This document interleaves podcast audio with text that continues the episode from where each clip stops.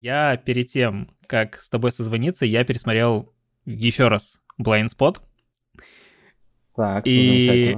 Не-не, это, это не...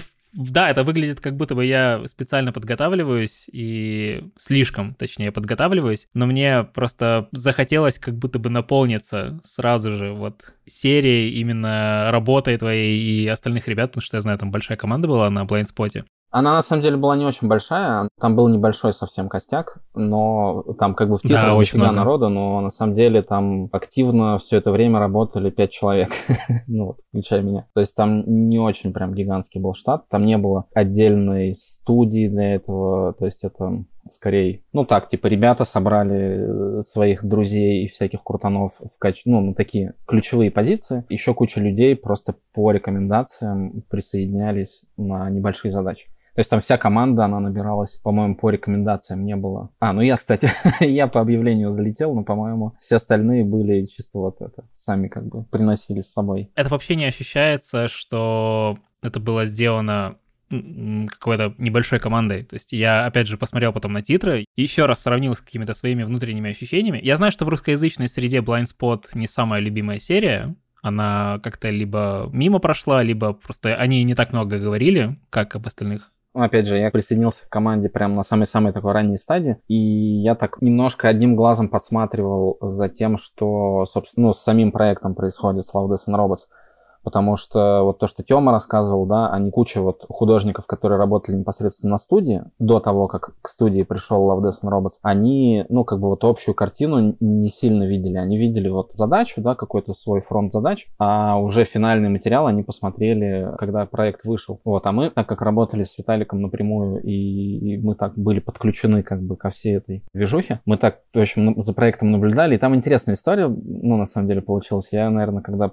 про проект будем рассказывать, рассказывать. Я расскажу, почему он вышел не таким, наверное, крупным, громким и амбициозным, как другие проекты.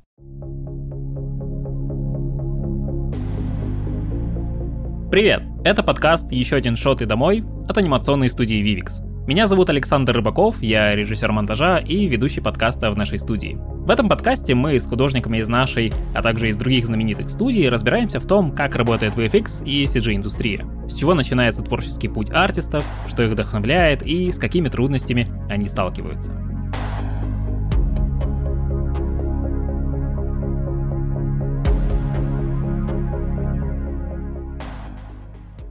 В сегодняшнем выпуске мы говорим с Ильей Мажухиным, режиссером анимации и сооснователем анимационной студии Vivix. У Ильи больше 10 лет опыта работы в анимационной и геймдев индустрии. Он делал эпизод Blind Spot из первого сезона Love, Death and Robots, запускал свой сериал в Wargaming и работал с Activision Blizzard. Илья, привет! Добро пожаловать! Привет, Сань! Привет, слушатели нашего классного подкаста. Это правда очень классный подкаст, мне уже нравится. Я очень рад тебя слышать, даже несмотря на то, что слушаю тебя практически каждый день в, на созвонах командных. Я вот что хотел у тебя с самого начала спросить, поскольку, на мой взгляд, у тебя огромный опыт в анимации, у тебя до Love, Death and Robots было еще много-много опыта. Расскажи мне, как ты вообще пришел в анимацию? Как вообще формировался твой опыт? Да, как ты сказал, больше 10 лет назад я начал заниматься профессиональной анимацией. Профессионально это значит, что мне за это стали платить деньги. До этого я занимался, старался заниматься анимацией, старался на этом зарабатывать. Не только анимацией занимался, занимался дизайном, таким графическим дизайном,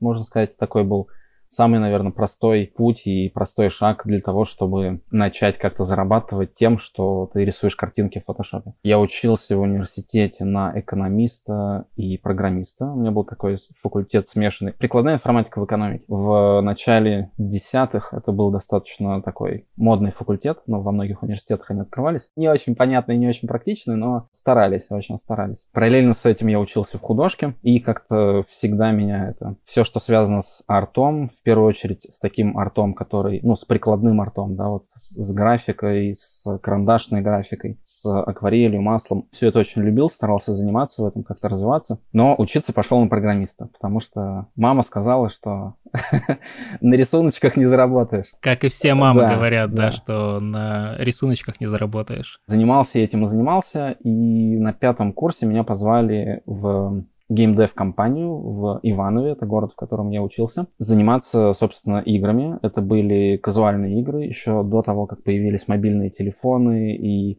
App Store и Google Play. Это времена флеша какого-нибудь? Да, это был флеш, это были веб такие браузерные игры. Конкретно мы занимались играми для социальных сетей и для Facebook, ВКонтакте тогда появилось. Это такой был бум, это был на самом деле ренессанс российского геймдева, потому что большой российский геймдев благополучно скончался в конце 90-х, в начале нулевых, наверное, и с появлением социальных сетей случился какой-то, ну, действительно ренессанс. Очень много компаний, небольших мобильных, не мобильных тогда, социальных компаний, которые занимались социальными играми, они неплохо стали зарабатывать на международной арене. То есть даже... Прости, что привел. Это я правильно понимаю? Это те времена, когда у нас были в рассвет всяких браузерных Это были фермы. игр Фер... вроде фермеров. Фермы, фермы city-builder ы, какие-то battler ы. Вообще все пропало, по-моему. Это. Да, да, да. Нет, оно все на самом деле переехало на мобильные телефоны, и оно там прекрасно себя чувствует оно там приобрело такой дополнительный виток, и более того, часть AAA геймдева, она ушла в мобильный геймдев. Ну, то есть сейчас такое вот есть направление, то, что называется mid-core игры. Это что-то среднее между AAA и казуальными играми, но там в первую очередь на мобильных телефонах. Собственно, да, это сейчас такой жанр, который, наверное, активно растет, развивается. Тот же мобильная версия League of Legends — это вполне себе такой мидкорный проект, или есть Brawl Stars, такая э, очень популярная игра. Все, у кого есть дети, точно про нее слышали. Да, там, возвращаясь к моему опыту, занимался я этим около трех лет в первой своей компании, потом меня схантили в Wargaming. В Wargaming у меня уже появилась своя команда небольшая художников и аниматоров. Мы тоже занимались играми, но кроме игр у нас зародился такой внутренний проект во вселенной игры World of Warships. Питерский офис Wargaming занимался World of Warships. Мы стали делать анимационные сериал.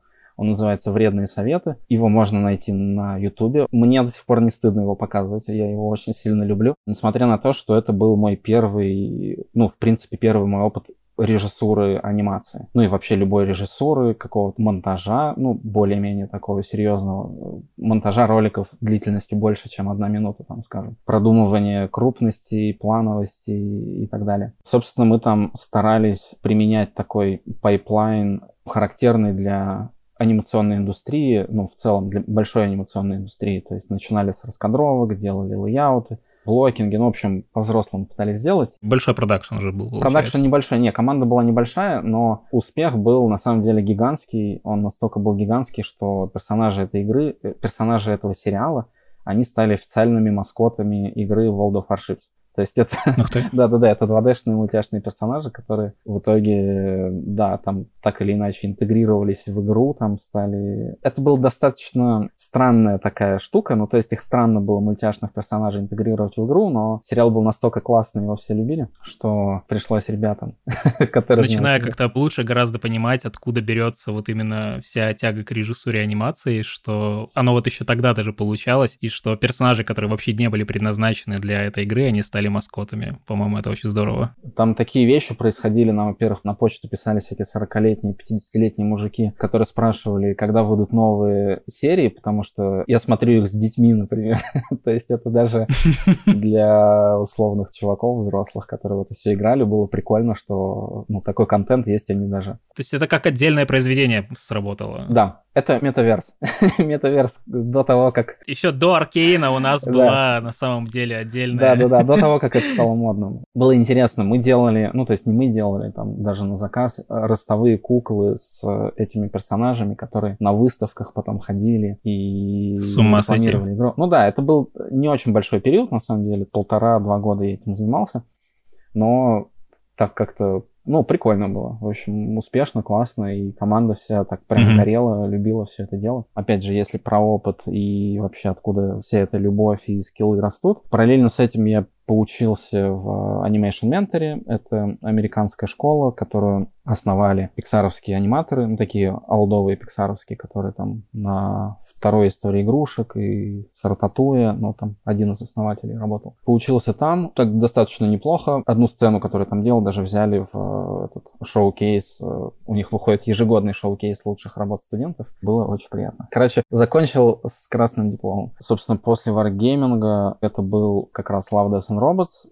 Попал я на него, ну так, по объявлению, можно сказать, увидел увидел объявление и написал ребятам, меня так быстренько взяли. Уже собирался увольняться из Wargaming, я тут благополучно перешел и попал на такой проект, который никто не знал, когда мы начинали, никто не знал, что из этого в итоге получится. То есть даже у нас поначалу там не было всего объема информации. И на самом деле всего объема информации не было ни у кого потому что проект, ну, то есть... Секретность. Даже не то, что секретность, он начинался как такой эксперимент, ну, на стороне Блюра и Netflix. И мы прям видели, как он растет на глазах, потому что изначально там хронометраж планировался чуть ли не в два раза короче, то есть его планировали уложить в полный метр, в итоге получилось три часа но все, короче, препродакшены, которые начинали, все команды, которые начинали делать свои препродакшены, результат был настолько классный, что аппетит, в общем, разросся, и мы решили делать прям реально масштабную штуку, аж 18 эпизодов. И, собственно, поэтому такая большая разница между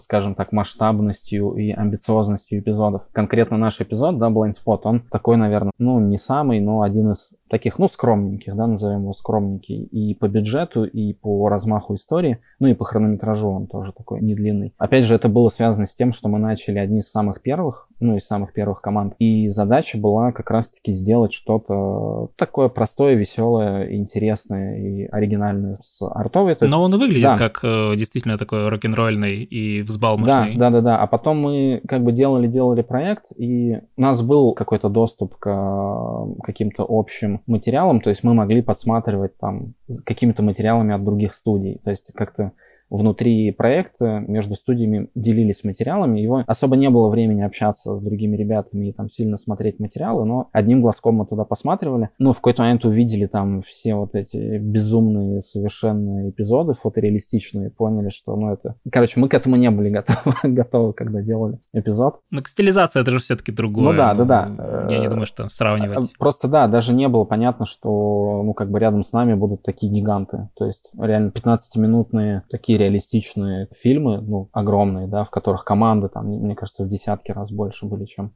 на нашем проекте. Мне кажется, важно сказать, что мне нравится в Blind то, что он ощущается переходным эпизодом, потому что это как передышка. Если бы все эпизоды в Love, Death and Robots были важными, большими, дорогими и супер красивыми, они бы все слились в одну кашу, а Blind и, как и некоторые другие эпизоды, которые работали со стилизацией, они же давали контраст, и это же очень здорово. Да-да-да, на самом деле тоже хотел сказать, что это как раз-таки на руку в итоге проекту пошло, потому что ну да, вот о чем ты говоришь. Круто, что настолько разные эпизоды получились. И по стилистике, и по амбициозности, и вообще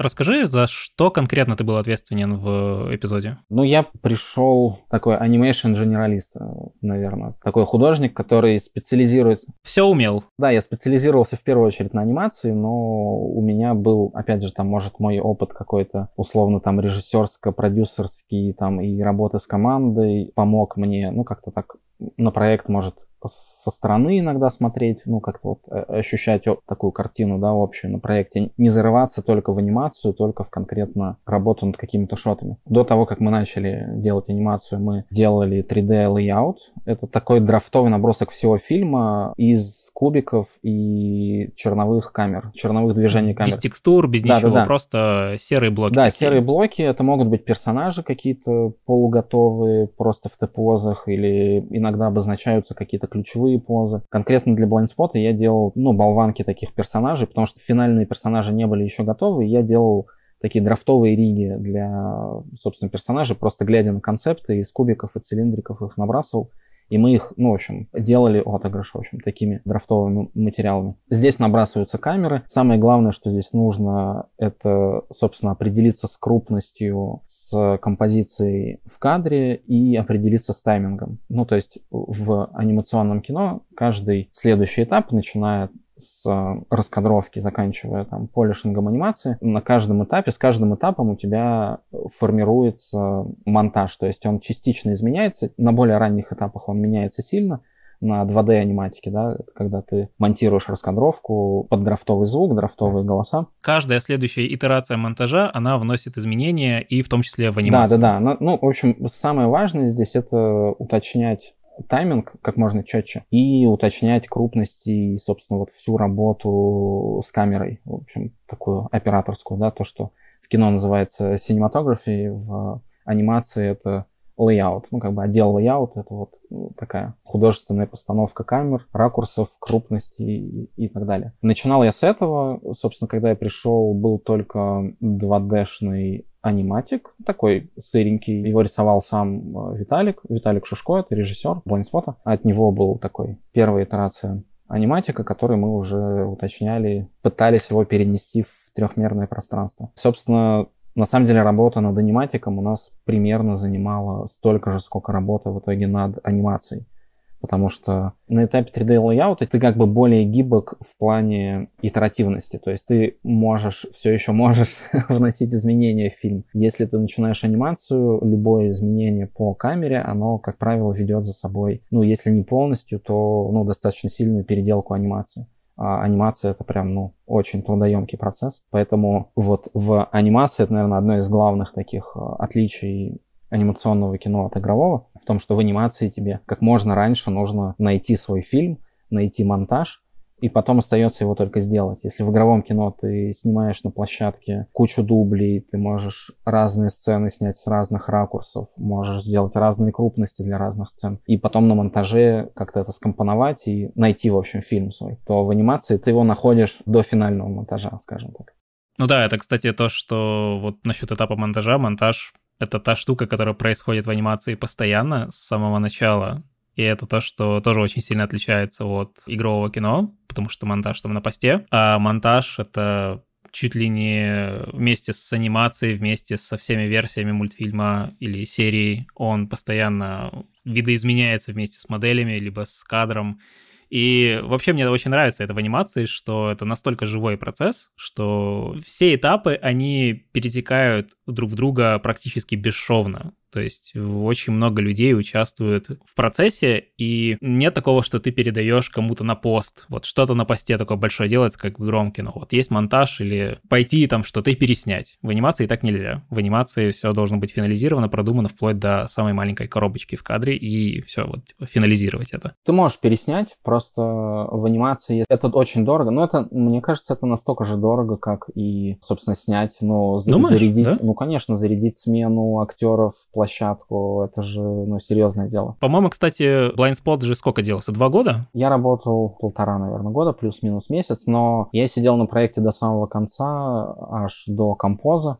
То есть мы после того, как сдали анимацию, я еще и покомпозить успел. Композ — это, понятно, ты собираешь финальную картинку из э, нескольких слоев рендера. То есть у тебя есть чистая текстура персонажа, у тебя есть блики, у тебя есть э, тени, у тебя есть контур. И это как бы отдельные слои в фотошопе, ты их композишь, блендишь, где-то рисуешь масочки, где-то что-то чистишь. Ну, в общем, такая достаточно приятная на самом деле работа. То есть ты делаешь такую финальную картинку. И вдвойне приятно было, например, ну, так как я очень много провел времени на лейауте и очень много провел времени на анимации и потом еще и закомпозил, ну, довольно много шотов. Очень прикольно было композить, например, свои шоты, которые сцены, которые я и layout делал, и анимацию, и потом я их еще и композил. То есть это нет, есть несколько шотов, которые я прям вот с самого начала до финальной картинки дотащил. Это ж на это нужно много времени, и мне кажется, что одна из тех вещей, которая замечательно сработала в производстве, это то, что у вас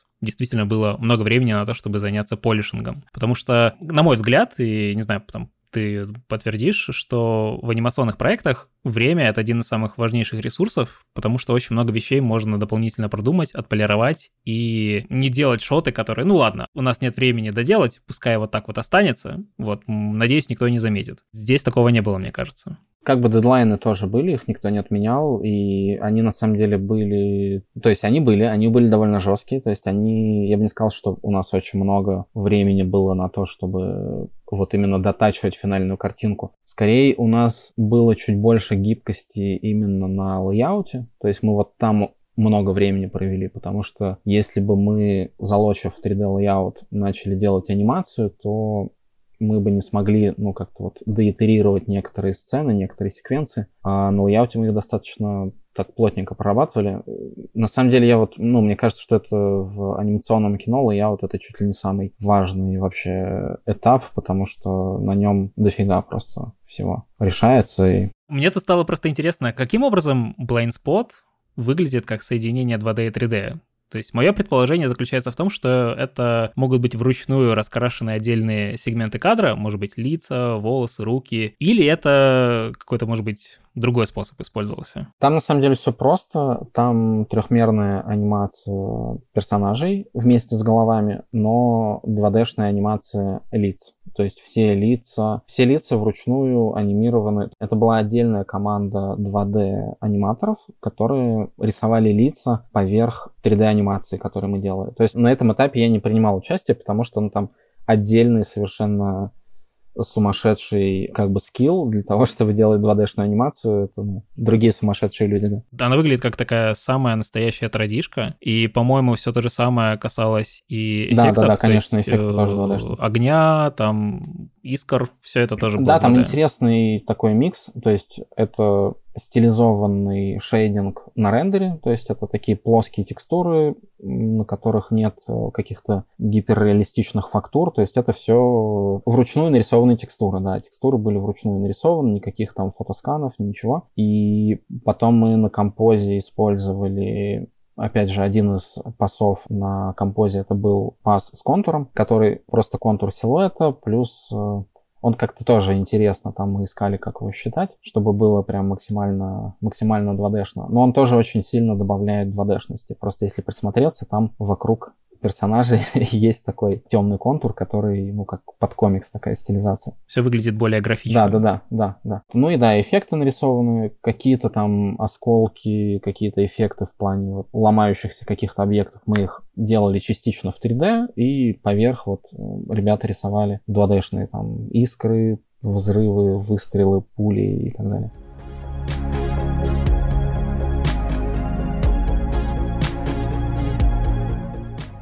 Вот смотри, какой, кстати, момент. Режиссер анимации, он же тоже этим занимается, как, например, ломаются вещи, или как, например, какие-то мелкие детали. Или режиссура анимации, она больше направлена в персонажей, в то, как они двигаются, как кто-то уворачивается от чего-то, как телом и движением тела рассказать о герое. То есть вот это оно, или режиссура анимации гораздо более обширна?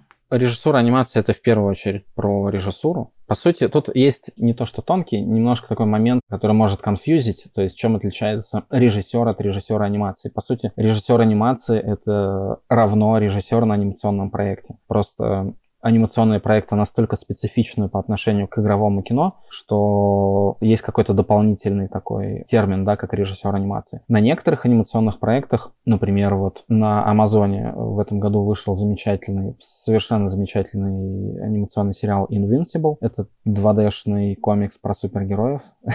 Очень крутой, всем рекомендую. Ты смотрел? Не, я каким-то образом не дошел до него. Может быть, Очень круто. Смотри, это такое, что-то в стиле Boys, The Boys с того же Амазона, ну, это, это игровой сериал, но нарисован как 2D-шный американский комикс в духе вот алдовых американских комиксов про Человека-паука или что-то такого. В современной технике, понятное дело. Там, например, в титрах каждой серии написан директор и анимейшн директор. То есть они четко разделяют режиссера драматического и режиссера анимационного. То же самое, такое же разделение, ну даже не такое же разделение. В целом наличие более одного режиссера очень характерно для любого анимационного кино.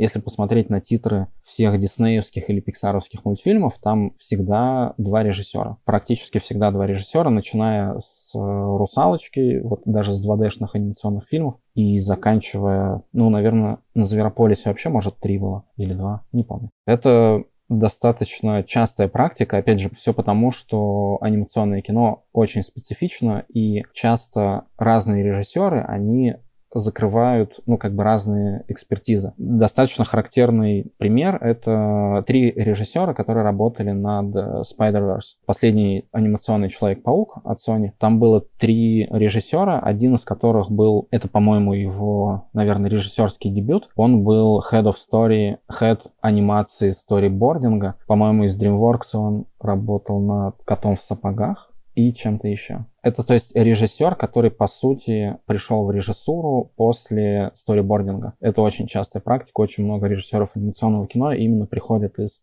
стори-артистов. Второй режиссер был, по-моему, чисто с игрового кино, то есть он просто снимал в Голливуде кино с актерами. И третий режиссер был что-то между игровым, у которого был опыт и в игровом, и в анимационном кино. То есть вот три режиссера, которые закрывали на проекте разные экспертизы. То есть кто-то точно знал, как нужно работать, например, с департаментом раскадровки, кто-то точно знал, как нужно работать с департаментом сценариев, например, потому что это отдельная тоже, да, история сценарной комнаты, история-эдиторы, стори-продюсеры, это, ну, гигантская машина, которая на полнометражном проекте может присутствовать. И, в общем, часто, да, вот почему есть такое разделение на режиссера анимации, это часто человек, который вот именно специфичные какие-то нюансы, с, связанные с анимацией, учитывает. То есть это даже не про то, чтобы заниматься условно супервайзингом эффектов, взрывов, ну, каких-то таких вещей, да, совсем детальных. Это больше про то, как работать как раз-таки с раскадровкой, с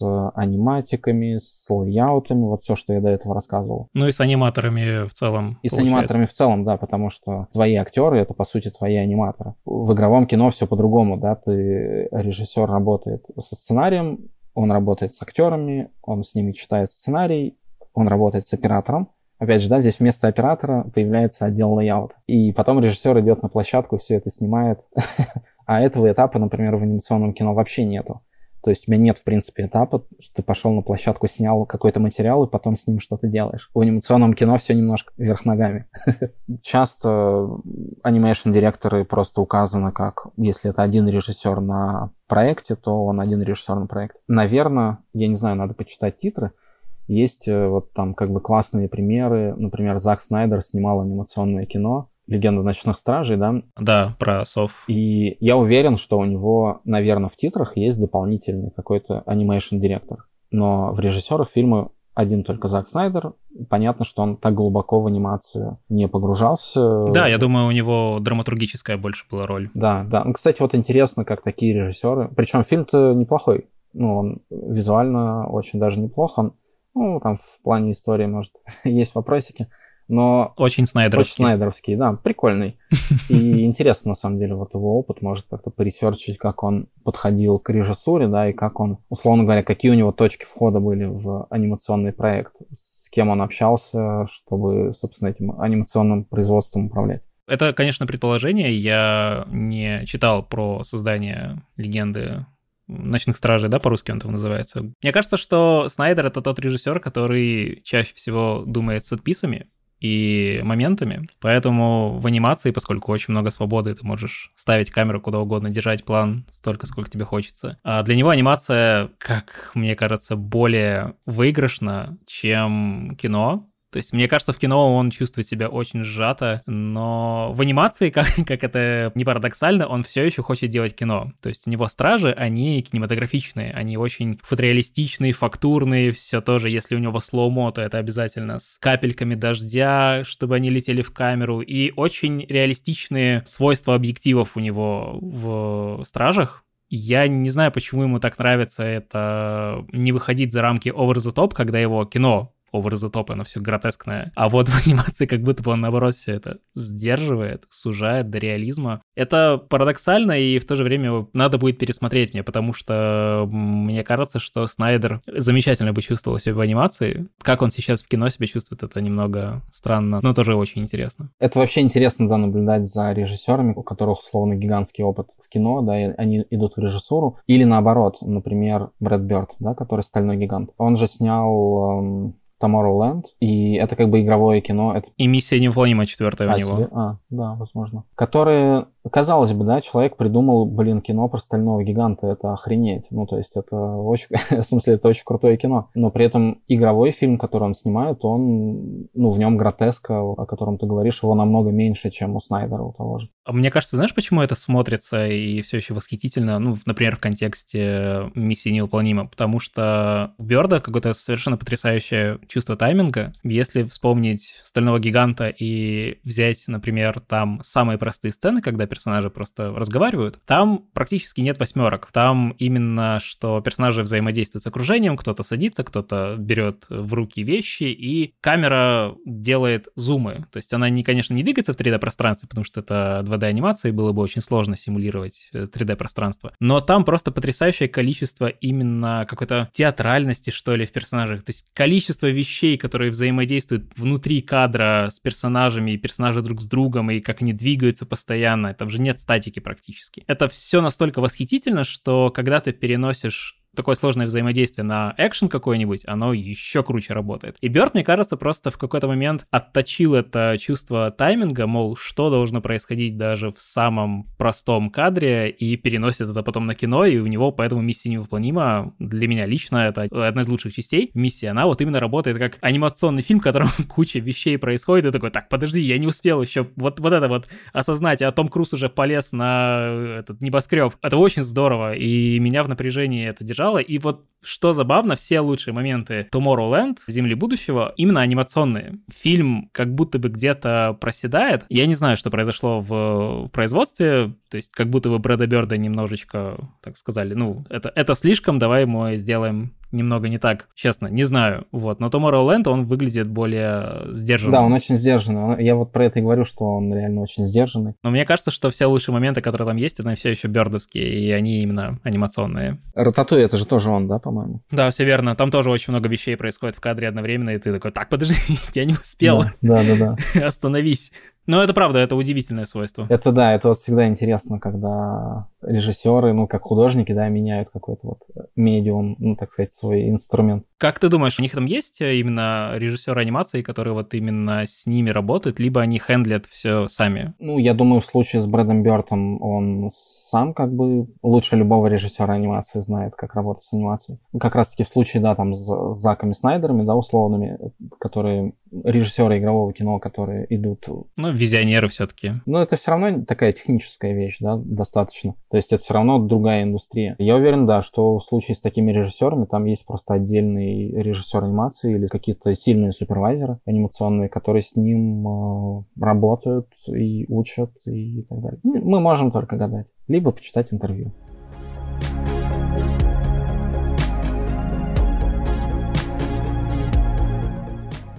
Чисто с прикладной точки зрения, какие вообще задачи могут стоять в течение дня у режиссера анимации? Какие-то приоритеты, может быть, там вот сразу это должно быть сделано или более какой-то свободный workflow? Вот. Могу так немножко издалека зайти, да? Может быть, на примере как раз-таки Artificial Detective, который сейчас в производстве. Почему вы и нет? Давай. Как мне кажется, к режиссуре могут быть, ну, условно, два подхода, да. Один подход это когда у тебя есть какая-то слаженная команда, какой-то продакшн, который работает, который выпустил много проектов, и этот продакшн нанимает режиссера. Такое происходит на всяких рекламных продакшенах, на музыкальных продакшенах. Ну, это как бы и в России, и на Западе, да, это распространенная такая практика. То есть режиссер это просто человек, которого пригласили, такой нанятый режиссер, да, нанятый режиссер на проект. Это один из подходов. Подход, который у нас сейчас в Vivix и подход, ну, вот, по которому я иду, но у меня других выборов нет, это к счастью. Я как режиссер должен заботиться не только о том, чтобы проект визуально и технически был сделан, ну, как бы на максимально высоком качестве. Я должен заботиться еще и о том, чтобы проект в принципе был сделан. Что я имею в виду? Мы молодая студия, мы активно работаем и растем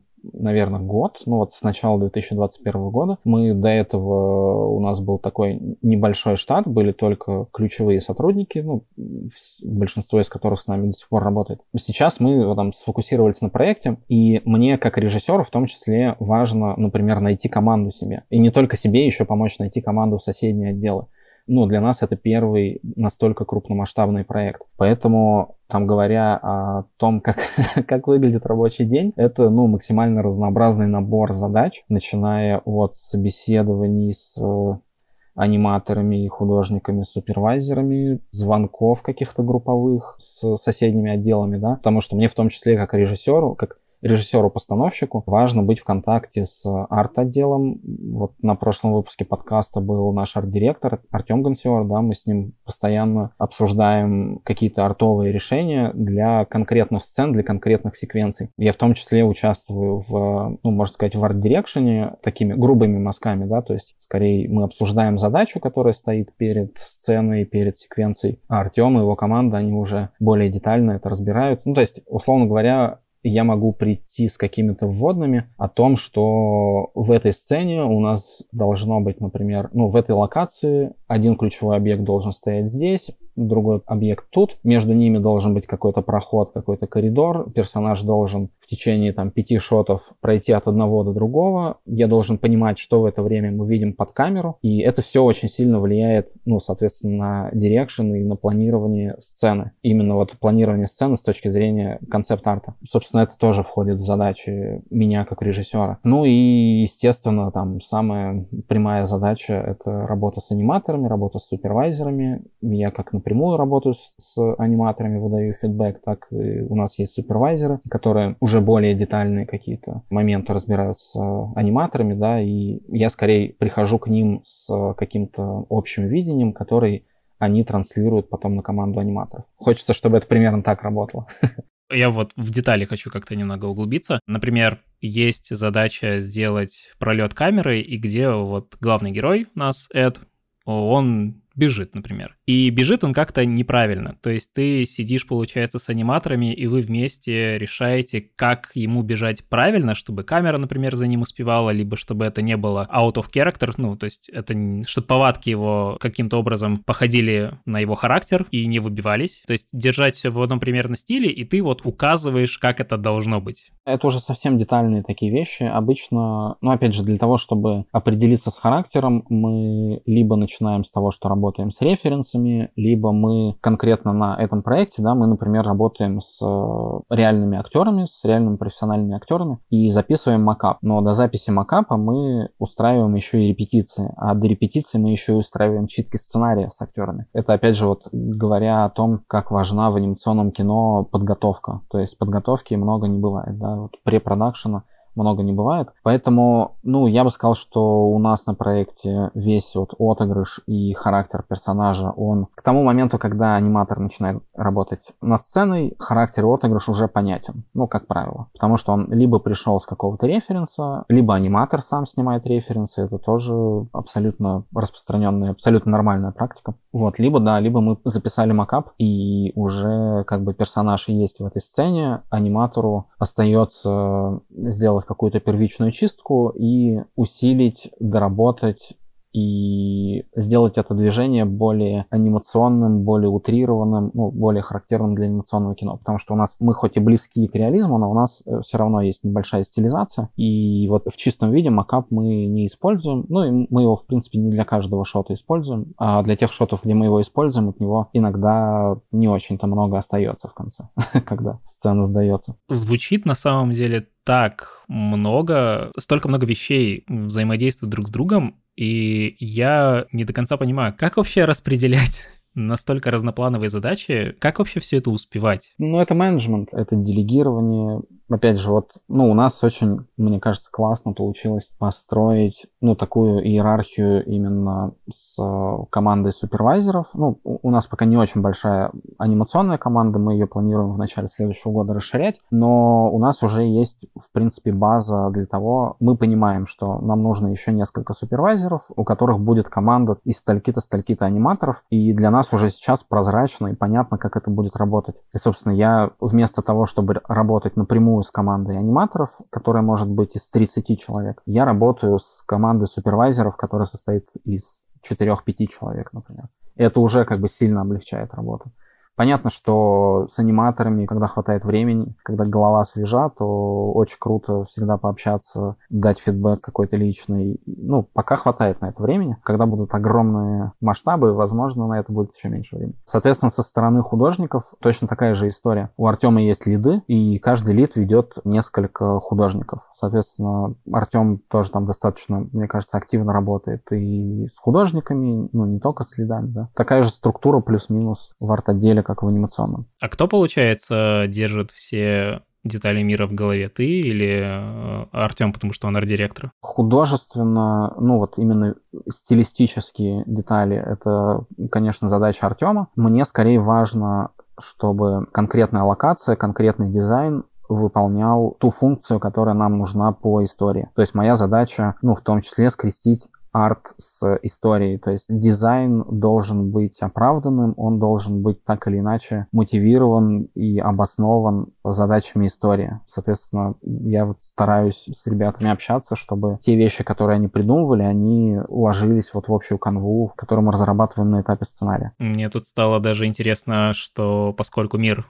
Artificial Detective, он фактически без людей, и это же тоже нужно иногда как аниматорам, так и художникам и вообще артовому отделу мыслить немножечко абстракциями. Наверняка же задавался такой вопрос в команде, мол, как сохранить человечность в мире без людей и эта мысль, она вообще пронизывает мир, или это вы по-другому как-то думали, чтобы наполнить мир тем, что есть сейчас? Да, конечно, это вот а, один из тех месседжей, про которые я говорю, да, вот э, человечность в мире без людей. Мы стараемся там держать это в голове и по мере возможности использовать. Ну вот, например, что касается, опять же, да, дизайна и как это должно работать на историю, у нас пустой мир, в котором остались роботы, которые должны служить людям, они продолжают служить людям, но людей здесь нет. И это достаточно классный такой нюанс, который очень круто, ну, можно постараться передать через дизайн. То есть это роботы, ну, в дизайне роботов это какие-то сервисные роботы. Это не роботы, которые живут сами по себе, у которых есть какой-то свой быт. Это именно роботы, которые служат людям.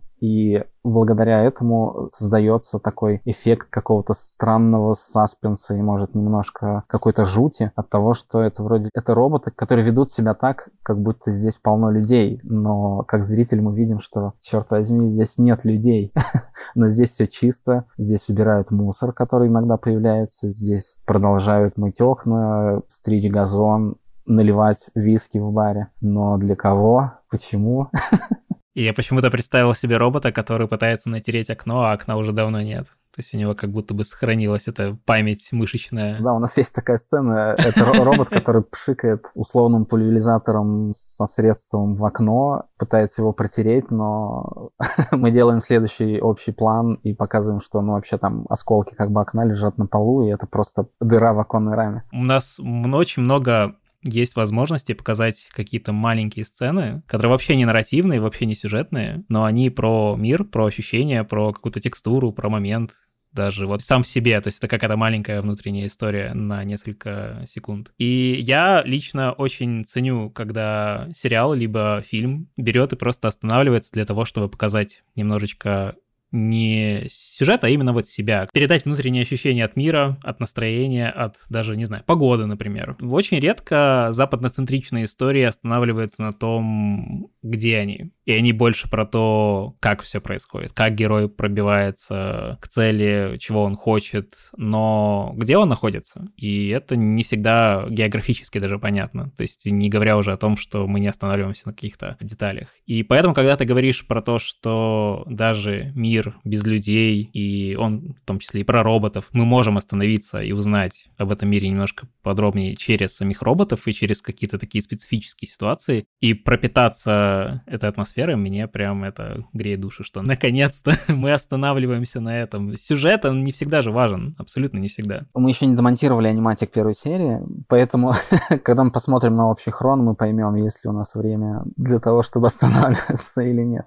По крайней мере, говорить об этом говорить приятно. об этом, да, понятное да, мы, дело, что... Мы об этом знаем, мы это стараемся использовать, да, по мере возможностей. Стремимся, Но да. это тоже всегда в мои обязанности в том числе входит контроль за... Ну, у нас есть продюсеры, которые этим большую часть, по большей части занимаются. Но мне тоже важно понимать, что мы не можем all-in на все бабки брать и делать какие-то совершенно безумные сцены. Иногда, ну, приходится жертвовать какими-то сценами, вырезать, сокращать, просто потому что у проекта там могут вырасти сроки нереалистично. И нам все-таки важнее, чтобы проект вышел, чем у нас был супер идеальный крутой проект, который никуда не вышел.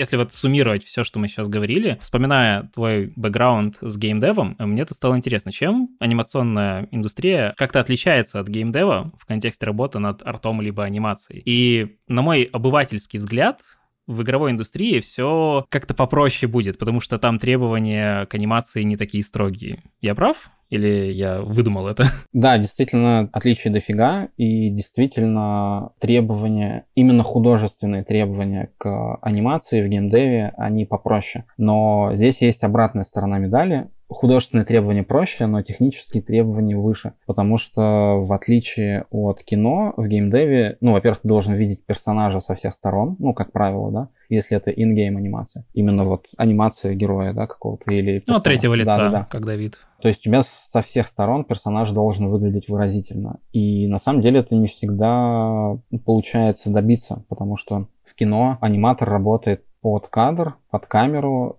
и, в принципе, если какая-то конечность, рука, нога куда-то уходит за счет перспективы как-то сжимается или видоизменяется, и под камеру это не видно, то в кино это как бы нормально, это прокатывает. В играх ты не можешь как-то неестественно выгнуть части тела героя под один ракурс, как бы не обращая внимания на другие ракурсы. Да, это самое первое отличие. Второе отличие в том, что аниматору постоянно нужно работать с э, игровым движком. Ну, во-первых, это такая достаточно техническая работа. Даже на больших проектах аниматоры часто занимаются отладкой своей анимации в движке.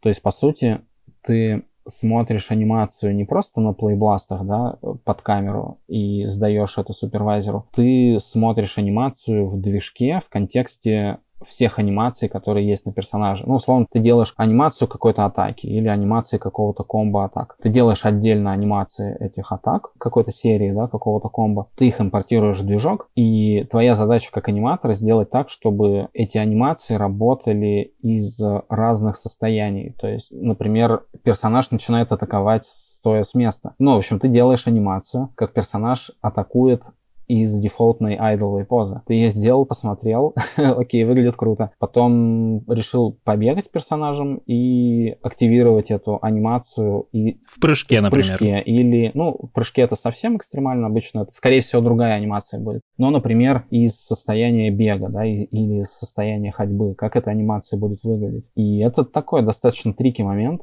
там есть много таких нюансов, как это оптимизировать, как это побороть. Можно настраивать, например, длительность бленда, да, вот длительность входа из того состояния, в котором персонаж был, в то состояние, которое ты делаешь. Либо можно как-то позы, например, усреднять и аппроксимировать, и начинать анимацию атаки с какой-то средней позы, типа что-то такое среднее между ходьбой и айдлом. Да, там очень много таких технических нюансов, которые, ну, сильно под капотом и, как правило, на аниматора в геймдеве вот ложится такой дополнительный пласт работы с движком. Это не всегда, почти на всех студиях, даже на мобильных студиях есть э, так называемые технические аниматоры, которые занимаются вот как раз техническим решением таких вот анимационных задач. Но сами аниматоры в это тоже практически всегда включены. То есть очень редко бывает такое, что аниматор сдает просто анимацию, без оглядки. Либо аниматору, например, прилетают дополнительные комментарии. После того, как технический аниматор это интегрировал в движок, увидел, что нужны какие-то доработки, аниматору, да, просто прилетают эти доработки. На самом деле, оказывается, не проще. То есть я тебя послушал так сейчас. Не, подумал, не, вообще что... не проще. Вообще не проще. Например, в каком-то интервью какого-то аниматора с последнего Last of Us они говорили, что там было 190 циклов анимации просто на ходьбу и бег. Можете представить? 190 циклов, то есть 190 разных анимаций на ходьбу и бег. Например, Элли идет и проходит мимо какого-то здания, у нее сохраняется анимация ходьбы, но у нее чуть-чуть меняется направление корпуса, она чуть-чуть ставит его вдоль здания. Ну, это я так от балды придумываю. Или она проходит мимо стола и рукой касается этого стола. Опять же, не знаю конкретно для таких анимаций было 190 штук или еще для каких-то. Или Элли идет по лестнице. Это анимация ходьбы, которая должна органично сблендиться из э, просто анимации ходьбы по прямой поверхности в анимацию ходьбы по лестнице. Лестница может иметь разный наклон. Там сумасшествие. А потом, когда ты начнешь думать о том, что у тебя, ну, по крайней мере, в Last of Us это так сделано, у тебя, когда начинается боевка или когда начинается какой-то интерактив с предметами, или тебе нужно достать оружие, или нужно убрать оружие, у тебя не просто блендится анимация, да, из одного состояния в другое, ну, как там в мобильных играх это позволительно. Условно, достать пистолет, в пару кадров сблендить состояние персонажа с пистолетом опущенным вниз и с пистолетом направленным, например, на противника. В больших играх для этого делаются отдельные транзитные анимации, то есть такой переход из одного состояния в другое. И когда ты попробуешь сложить в голове, сколько у тебя есть возможных анимаций, из которых Элли может нанести удар, и возможных вариантов этого удара, и тебе на каждые эти пары нужна дополнительная анимация перехода. Ну, там типа разговор о сотнях, как бы, о сотнях транзитных анимаций.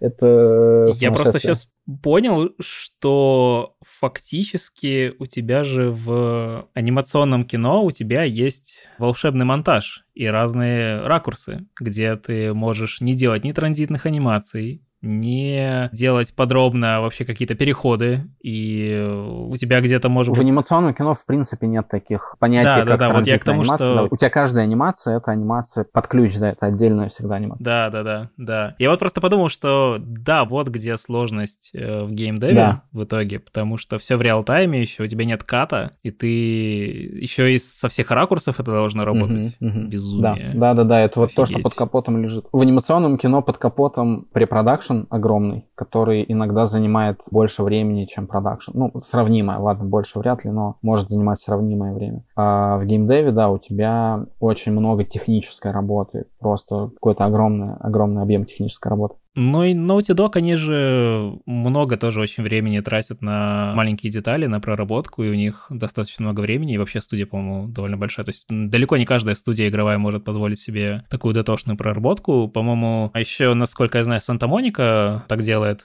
с God of War, и там тоже иногда ты заглядываешься на то, как, не знаю, Кратос ходит, ну, это Кратос, и он ходит, а тебе красиво. И правда, не каждая игровая студия может себе позволить такие бюджеты, наверное, потому что это все очень красиво и дорого выглядит и практически фотореалистично. Это огромная работа, и с каждым годом требования, ожидания от игроков, они растут, да, а технические возможности и объем как бы работы для того, чтобы что-то действительно такое масштабное изобрести, задизайнить, э, заанимировать и запрограммировать, косты по экспоненте тоже растут. Поэтому, мне кажется, в последнее время, ну, чем дальше геймдев-индустрия развивается, тем, ну, мне кажется, реже выходят какие-то большие оригинальные проекты. Кроме Last of Us, за последние пару лет я, ну, не помню ни одного проекта, который бы сделал прям какой-то технический такой вау-скачок, который ты смотришь, типа, вау, нифига себе, это настолько круто, настолько дорого. Я такого ни разу не видел. Если мы там вспомним нулевые, например, там ну, мне кажется, каждые несколько месяцев выходили какие-то игры, которые приносили что-то новое, либо в плане геймплея, либо в плане графики. Понятно, тогда тоже было дорого, и специалистов было мало на рынке, но из-за того, что рынок был моложе, было больше каких-то свежих идей. А вот почему, например, на твой взгляд, в кино получается так, что спецэффекты и вообще, в принципе, визуал у фильмов, ну, допустим, возьмем Марвел условный, в них как будто бы визуал, наоборот, немножечко деградирует, то есть как будто бы качество графики падает. Я, например, так э, не считаю, потому что посмотришь на Таноса в Эндгейме, или либо в Infinity War, это же один большой ходячий спецэффект, который был невозможен 10 лет назад. Абсолютно никак. Это нельзя было сделать именно таким образом. Люди очень просто любят сравнивать какого-нибудь первого Железного Человека с каким-нибудь плохим, не очень хорошим моментом в плане графики из Мстителей и говорить, что у, графика деградировала. Мне кажется, причины те же ожидания зрителей продолжают расти. То есть ты ждешь... Mm, то есть это именно зрительская какая-то такая позиция? Я думаю, что тут несколько факторов. Сто процентов есть какое-то зрительское ожидание, зрительские аппетиты, которые продолжают расти по инерции. Но индустрия уже уперлась в какой-то такой потолок, да, потолок еще такой мягенький, его можно еще чуть-чуть продавить, но он уже чувствуется, и он с каждым годом, наверное, крепчает. За последние два года, ну, точно сказался карантин на качестве графики, Возможно, мы это даже только-только начинаем ощущать, потому что все-таки сейчас скорее выходят проекты, которые не вышли из-за карантина. Ну, условно, «Черной вдове» были хорошие спецэффекты, мне кажется. Но какие спецэффекты будут в фильмах, которые делались в условиях перехода студии на удаленку. Вот тут большой вопрос. Есть ощущение, что вот в ближайшие лет пять качество прям заметно просядет. И я, наверное, не имею в виду прям марвеловские фильмы такие крупные, ну, совсем, да, такие э, флагманы, там, типа Нового Паука, я думаю, что у него будет все прекрасно. Но какие-то фильмы средней руки, они точно от этого пострадают. То же самое касается технологий. Ну, технологии тоже уперлись в какой-то потолок. И если ты, например, посмотришь... Ну, то есть «Аватар» десятилетней давности до сих пор выглядит круто, как мне кажется. И с анимационной точки зрения, и с визуальной. Там, конечно, была титаническая работа проделана, но они старались, ну, как мне кажется, как мне хочется верить, они старались добиться какого-то вау-эффекта не только за счет того, что использовали суперсовременные технологии фотограмметрии, фототекстур, лицевого макапа, а они проделали очень много ручной работы художественной. То есть, когда выходил аватар, его продавали как... Это, ну, для маркетинга было достаточно полезно и успешно, в принципе. Они продавали его как проект, который сделан на супер инновационных технологиях, э, performance capture, типа мы, мы записали макап лица с самих актеров, и теперь зритель видит это в кино. Спустя, по-моему, там 6 или 8 лет э, Джеймс Кэмерон признался, что, ребята, ну, сори, вообще-то нет. 80-90% всей анимации это... Ручная? Она не ручная. Это на самом деле то, что мы сейчас делаем с Artificial Detective. Это работа аниматоров, которые, да, они работали на основе этого макапа, но они его художественно усиливали, дополняли, дорисовывали. Да, они делали его... Собственно, это художники, которые делали этот проект красивым и эффектным. Мне кажется, благодаря этому в том числе аватар, ну и все проекты, которые делаются с таким художественным подходом, когда создатели не надеются на какую-то супер технологию, которая сейчас нам позволит снимать дорогие блокбастеры за копейки. Такого, скорее всего, не случится. Мне кажется, да, все проекты, в которых вкладываются артовы, в первую очередь, они и наиболее живучие в итоге оказываются. То есть время показывает, что там, да, возможно, местами какие-то технологии появляются, они делают какой-то вау-эффект, но этот вау-эффект быстро проходит, когда появляется еще 10 таких же проектов, потому что технология становится доступной. А ручная работа художника, она так осталась классной ручной и дорогой работой художника. Я тоже хочу верить в то, что ручная работа художника, она все еще будет актуальна, все еще это никак нельзя будет повторить каким-нибудь алгоритмом, это всегда будет видно. То есть, если не сразу, то, по крайней мере, со временем, как э, с аватаром. То есть, какие-то маленькие детали, как, не знаю, персонаж улыбнулся реалистично, либо руку положил. То есть, это всегда видно, когда это сделано, докручено, вот прям вот чуть ли не вручную, это сделано какой-то командой. И это не технологический момент, а именно прям вот больше человека какого-то даже чувствуешь. И да, я согласен с тобой, что это более живучая такая штука. Очень интересно, прям здорово. Это был подкаст «Еще один шот и домой». Сегодня мы очень много узнали о производстве Blindspot, про то, кто такой режиссер анимации, в чем отличие вообще между анимационным кино и геймдевом. Вот, опять же, тут для меня это тоже стало открытием. Очень-очень много производственных деталей, и да, будем верить, что ручная анимация, что человеческий фактор в анимации всегда будет актуален, и это будет заметно. Спасибо, Саня. Спасибо всем слушателям, что дослушали. Да, спасибо, что пришел. Будем очень рады, если вы поделитесь этим замечательным выпуском у себя в социальных сетях, оставите нам обратную какую-нибудь связь, звездочки с лайками, просто обожаем звездочки с лайками, на Яндекс Музыке, Apple Podcast, вот везде, где увидели, расскажите, что вам понравилось. Илья, еще раз спасибо, что забежал к нам на огонек, когда-нибудь снова еще наверняка услышимся. Спасибо, всем пока. Пока-пока.